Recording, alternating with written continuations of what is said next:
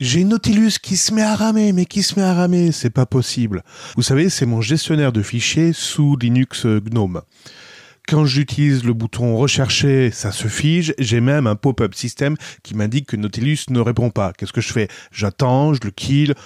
On va voir ça ensemble. Vous écoutez S'informer sur la tech. Sécurité, informatique, hack et loisirs techniques. Et j'ai remarqué que dans la liste des process, il y avait un process qui prenait à peu près 12% euh, de mon processeur. Mon processeur est un 8 cœurs, donc ça fait peut-être un huitième. Je suis pas bien fort en maths, mais bon, vous me corrigerez dans les commentaires. J'ai un process donc qui prend 12% quand ça m'arrive.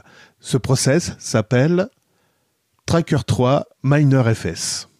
Je sais relativement peu de choses sur le process Tracker Miner FS3 appelé je crois également Tracker 3. J'ai quand même remarqué quelque chose, c'est que ce process prend beaucoup de ressources au niveau du processeur.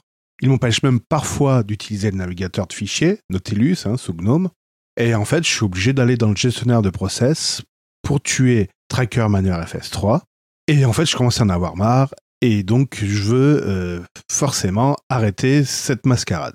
J'ai commencé par me dire que Tracker Miner FS n'était pas forcément un programme utile.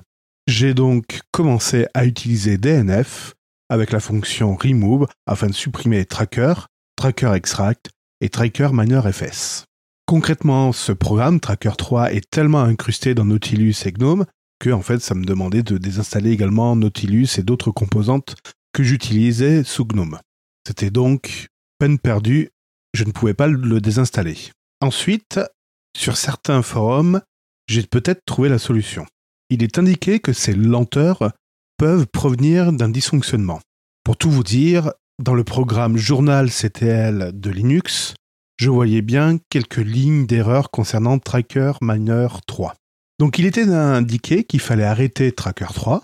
Donc ça c'est une commande qui s'appelle Tracker 3 daemon-t, T comme terminate, qu'il fallait recopier un fichier de config qui se trouve dans etc, euh, xdg, autostart, enfin bon, je vous mets les détails dans mon blog, faire une petite modification, et puis réinitialiser le cache de miner tracker qui se trouve dans le dossier courant de l'utilisateur, dans .cache slash tracker, et également dans .local char tracker.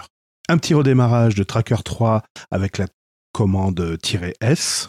Il existe même l'option "-w qui permet de voir en temps réel l'évolution du programme Tracker 3. J'espère que ces informations vous auront été utiles. En tout cas, moi, ça m'a fait plaisir de tourner cet épisode. Je vous remercie beaucoup pour votre fidélité. C'était Cédric pour vous servir. Et rendez-vous au prochain numéro de S'informer sur la tech. Portez-vous bien. C'était S'informer sur la tech et les loisirs techniques. Réagissez à cet épisode et retrouvez plus d'informations sur celui-ci dans la description.